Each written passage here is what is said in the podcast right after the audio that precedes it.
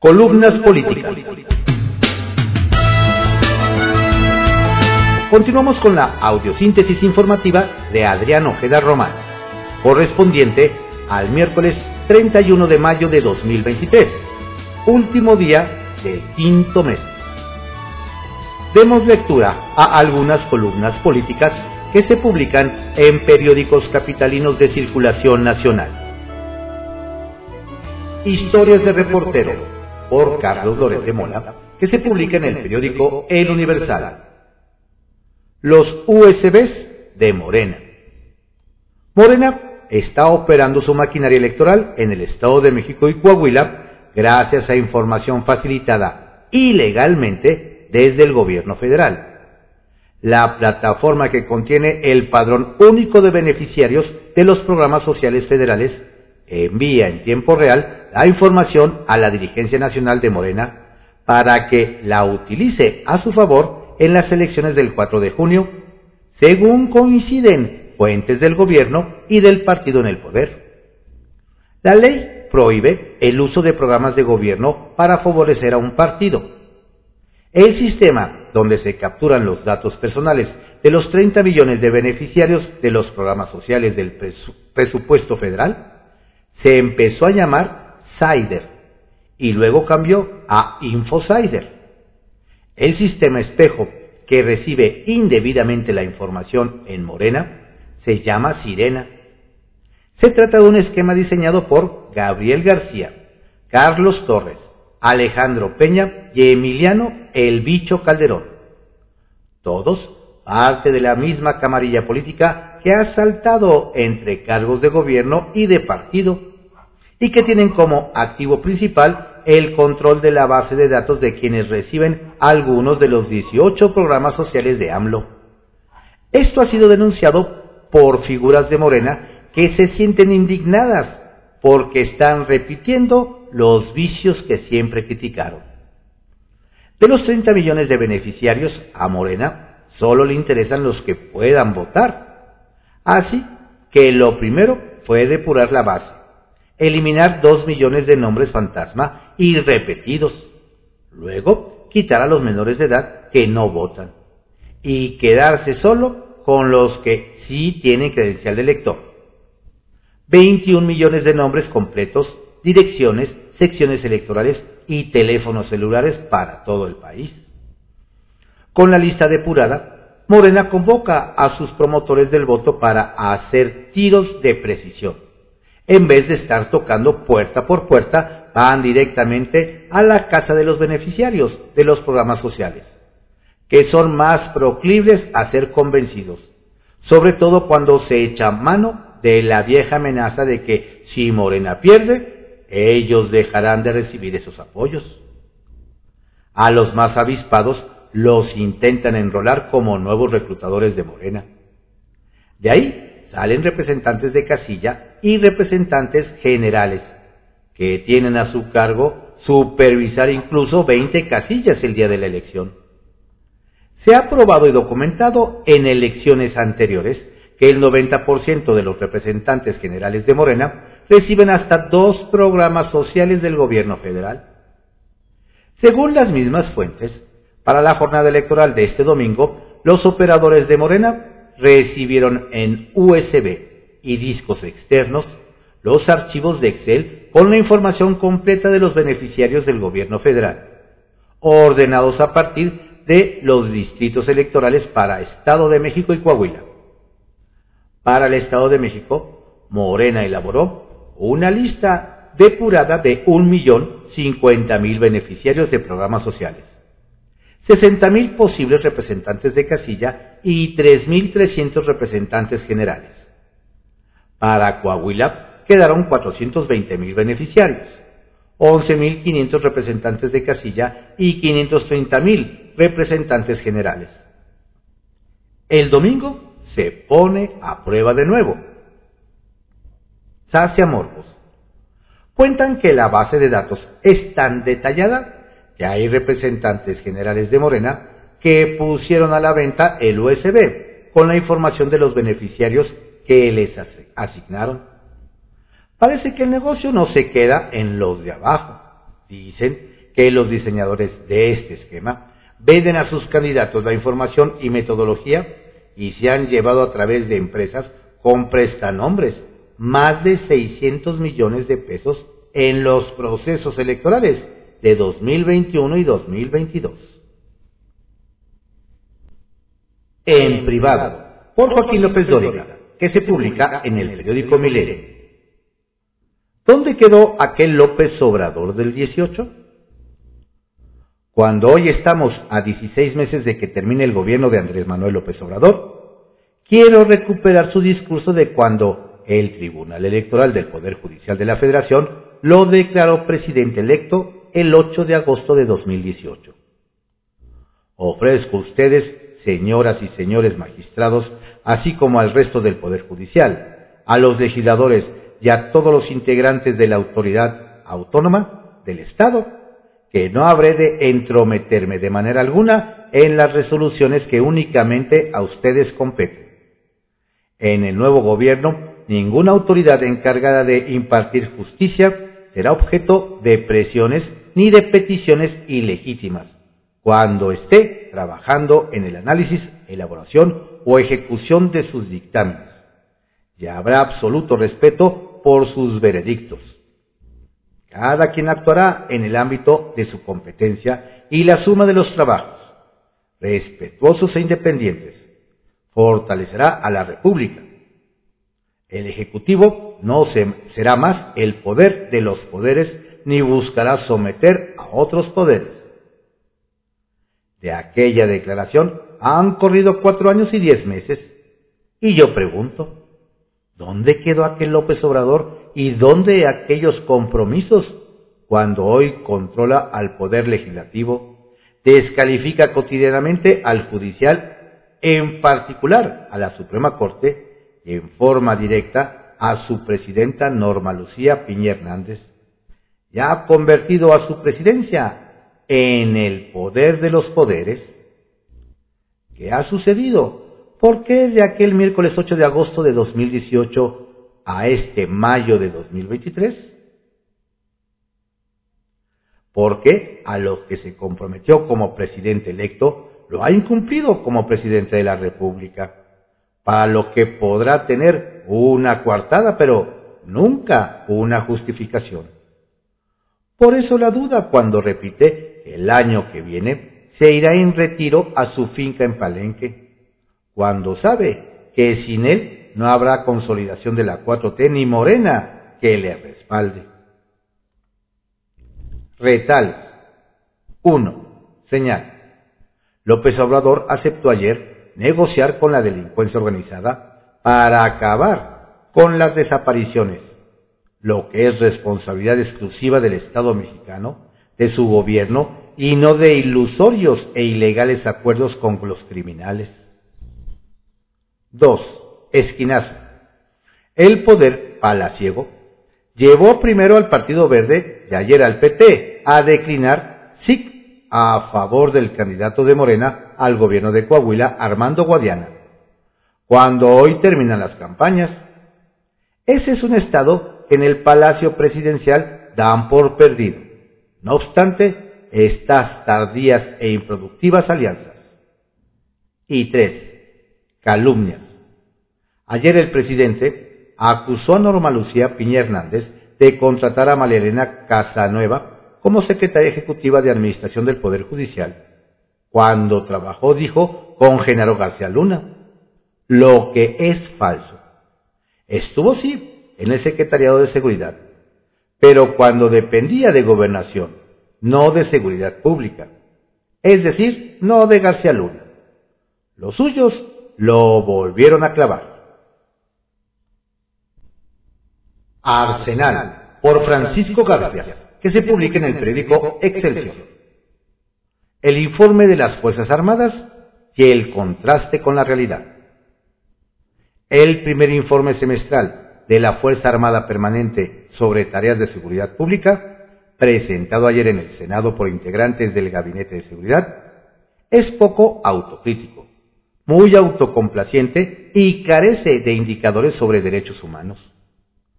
En sus conclusiones, fíjese usted, presume que con el apoyo del ejército y la marina se han contenido a la delincuencia y se ha impulsado la reconstrucción de la paz. ¿Dónde?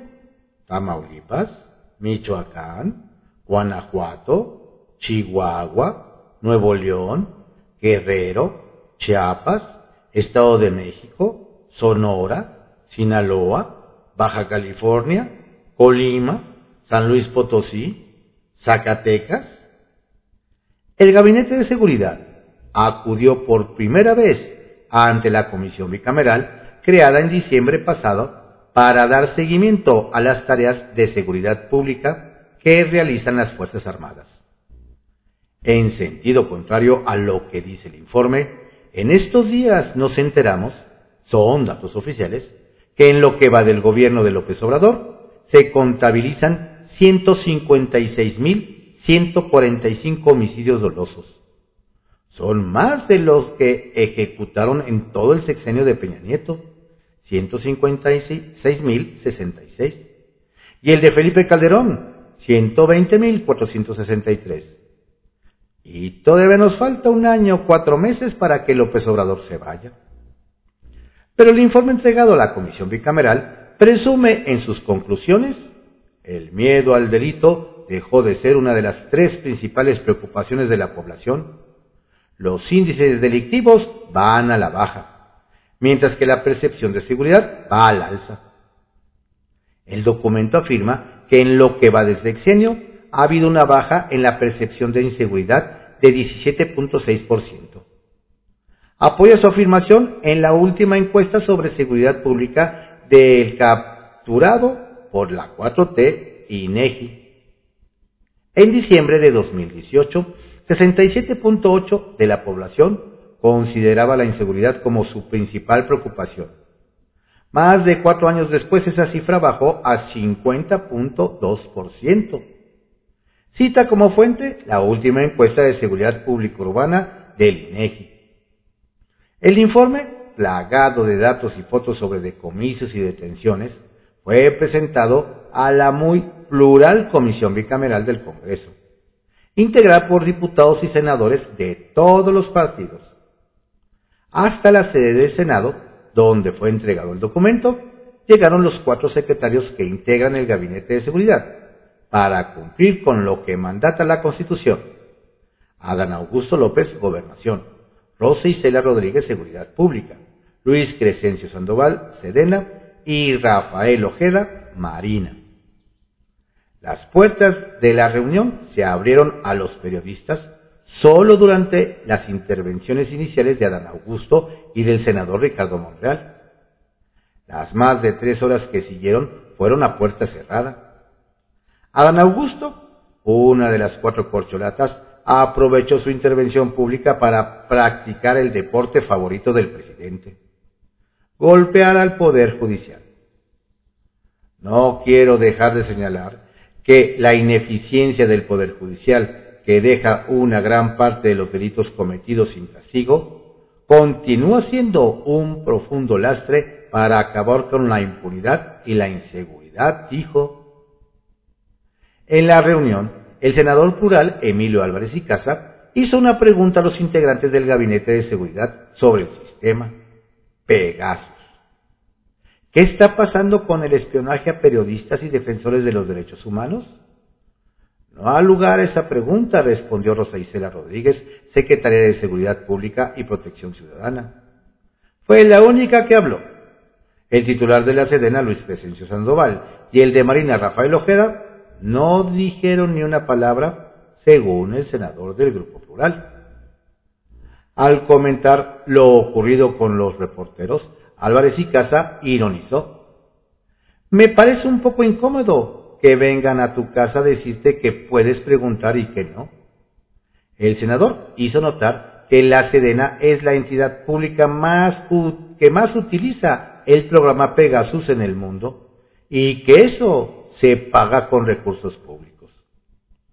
Fue el único que preguntó si hubo conflicto de interés en la adquisición del Departamento de Lujo de Compra del titular de la Defensa a un proveedor de la Sedena. Otra vez el silencio como respuesta. Lo mismo cuando hizo preguntas sobre la detención y asesinato de jóvenes en Guasave que se atribuyen a la Marina. Después de 60 días de no sesionar por falta de quórum, el INAI recibió una buena noticia. La Junta de Coordinación Política del Senado, que encabeza Ricardo Monreal, propondrá la Comisión Permanente convocar a un periodo extraordinario de sesiones el 8 de junio próximo. El extraordinario sería para elegir dos de los tres comisionados que le hacen falta al INAI, inoperante desde que se quedó solo con cuatro comisionados. La primera terna estaría integrada por Luis Felipe Nava, Luis Gustavo Parra y Marina Alicia San Martín. La segunda por Julio César Bonilla, María de los Ángeles Guzmán e Iliana Hidalgo Rioja. La decisión definitiva la tiene el Pleno del Senado. Estrictamente personal, por Raimundo Riva Palacio, que se publica en el periódico El Financiero. Neta, presidente. El subsecretario de Seguridad Pública, el general Luis Rodríguez Bucio, afirmó que la presidenta de la Suprema Corte de Justicia, Norma Piña, es una de las jueces cuyos criterios parciales han favorecido a la delincuencia. Así, con ligereza, enumeró a varias juezas y jueces que aseguró hicieron lo mismo en el pasado. La denuncia se inscribe en el contexto de la guerra que tiene el presidente Andrés Manuel López Obrador contra el Poder Judicial y en especial contra la ministra Piña. Pero se realizó en un mal día porque el presidente se pronunció a favor de un acuerdo con los cárteles de la droga para que se reduzca la violencia, con lo que el señalamiento de favorecer a criminales parece caer en la cancha del gobierno la candidez del presidente o el cinismo se combina con la forma de sus ideas que no es la más clara y consistente que se podría esperar de alguien que tiene su investidura. Aunque es muy pausado en sus respuestas, no logra la abstracción necesaria para sintetizar y exponer sin dar vueltas retóricas, donde a veces se pierde, y regresa al ataque de sus villanos favoritos y en otras se mete en problemas innecesarios. Ayer fue uno de esos días, al mezclar la demagogia con su proclividad a tratar con deferencia a narcotraficantes. Cuando a una periodista le preguntó sobre la propuesta de la madre buscadora Delia Quiroga del Colectivo Nacional de Víctimas 10 de marzo de Sonora, que hace unos días lanzó un llamado a nuevos cárteles de la droga para alcanzar un pacto social para prevenir y erradicar la desaparición de las personas, el presidente cuya inconsistencia verbal es antológica, contestó, yo estoy de acuerdo, ojalá y se lograra la paz. Eso es lo que deseamos todos, que no haya violencia, que no haya homicidios, que no haya agresiones porque se afecta a todos. La mira del presidente lamentablemente está extraviada. Su forma de razonar igual. Su desinformación es notable. El colectivo había difundido un comunicado dirigido a los cárteles de Sinaloa, Jalisco Nueva Generación, de Juárez, del Golfo, del Noroeste, los Salazar, de los Beltrán Leiva, los Zetas, Vieja Escuela, la familia michoacana y los Caballeros Templarios donde les pidieron acabar con las desapariciones. Nuestro colectivo anhela que nuestros familiares desaparecidos regresen vivos o muertos, así como que esta práctica sea eliminada, por lo que necesitamos su ayuda y colaboración, dijo Quiroga, quien encabeza el colectivo. Nuestras autoridades se han empecinado en actuar de forma omisa y negligente Ustedes pueden contribuir a que pare la violencia. López Obrador, en su extraordinaria declaración, desapegada de la realidad por su carácter de jefe del Estado mexicano, subrayó que no actúen las organizaciones con violencia. Claro que sí, sí, ese es el exhorto, que no actúen de manera violenta. Todo lo que signifique hacer a un lado o no usar la violencia, yo lo apruebo. Y eso no tiene que ser solo por demanda de la autoridad. Es por los mismos integrantes de estas bandas. Ellos deben asumir una responsabilidad. Lo que estas palabras significan es la claudicación de su gobierno a sus responsabilidades constitucionales y entregarle el poder de frenar la violencia a los criminales. Dicho de otra forma, es la subordinación plena del presidente como comandante en jefe de las Fuerzas Armadas a los deseos y humores de los cárteles de la droga. Que ellos, no él, sean responsables de sus actos. Es otra de sus inverosímiles afirmaciones, que sólo reflejan su profunda ignorancia o tolerancia criminal y lo que el negocio de las drogas significa. Previo a este llamado del Colectivo Nacional de Víctimas 10 de marzo, otra organización, la Unión de Colectivos de Madres Buscadoras en Tamaulipas, había hecho un llamado a los jefes de los cárteles de Sinaloa y su fracción Los Salazar, así como a sus adversarios, el cártel Jalisco Nueva Generación, para que liberaran quien la tuviera a una de sus integrantes, Yesenia Guadalupe Durazo Cota, que lleva cinco días desaparecida. Acudimos a ustedes porque en nuestras búsquedas nos hemos dado cuenta sin querer que quienes tienen el verdadero control y el poder sobre los destinos y territorios de México son ustedes, apuntaron. Hagan a un lado sus diferencias por un momento y ayuden a que entreguen a la compañera con vida. Demuestren a la sociedad que ustedes pueden sentir amor y compasión por los demás. Uno de los cárteles la liberó con vida. López Obrador ha entregado al país por omisión y comisión a los cárteles, cedido territorio y acumulado asesinatos y desapariciones como nunca ningún otro presidente en tiempos de paz. Dice, sin embargo, que todo marcha mejor que antes. Quizás espere que las cosas terminen mejor de cómo van, pero a decir de sus propias palabras, pretende ser convocado a la mesa por personas como Ismael Zambada y Nemesio Ceguera para que firmen un pacto social contra la violencia, con lo cual quedaría sellada por él la derrota ante los cárteles, que hoy es humillante para él, aunque no lo perciba de esa manera, y preocupante para el resto de los mexicanos.